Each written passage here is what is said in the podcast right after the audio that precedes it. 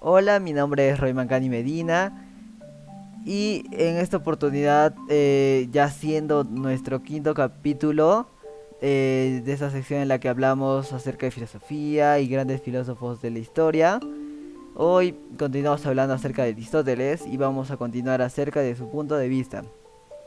Bueno, eh, Aristóteles, a diferencia de los demás filósofos de los que hemos hablado, él tiene como concepto del ser humano que, eh, que es algo mucho más natural.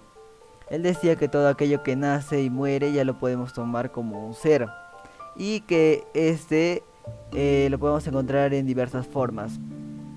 Él utilizó la, la teoría ilefórmica que básicamente nos dice que todo cuerpo se haya constituido por dos principios esenciales, que son la materia y la forma. De la, eh, la materia y la forma. Bueno, la parte de la forma, eh, que es eh, el alma, que de la que ya hablamos en el capítulo anterior, que las dividía en tres, que son nutritiva, sensitiva e intelectiva, que Aristóteles la llamaba también entendimiento. Bueno, dijimos que el alma era la forma y el cuerpo es la materia. Eh, además decíamos que el alma no es exclusiva de los seres humanos, sino que es un atributo de la naturaleza animada. Bueno, Aristóteles tenía una teoría de, eh, de la sustancia, donde también participa el accidente. La sustancia es el ser en, un sentido absoluto, en un sentido pleno, eh, que en sí es solo la sustancia. Eh, y el accidente son los atributos, propiedades o modificaciones de esa sustancia. La diferencia entre estos dos es que los accidentes no existen por sí mismos, sino que existen en la sustancia. Un ejemplo sería que el color no es una sustancia, sino un accidente, porque siempre aparece como una cualidad de un individuo.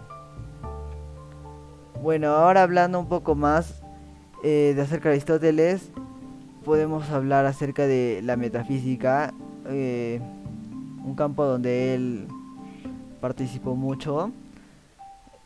Bueno, para hablar de la metafísica eh, recurro a esta frase que de Aristóteles que dice, el ser no solo se toma en el sentido de sustancia, de cualidad, de cuantidad, sino que hay también el ser en potencia y el ser en acto, el ser relativamente a la acción.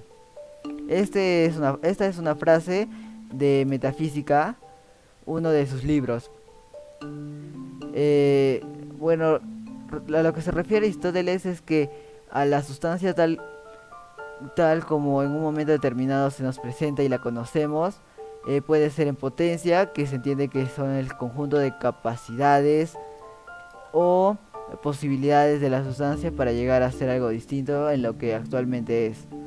Bueno, un niño tiene la capacidad de ser hombre, eh, por lo tanto, un niño eh, es en acto, pero es un hombre en potencia. Es decir, que no es un hombre, pero puede llegar a serlo.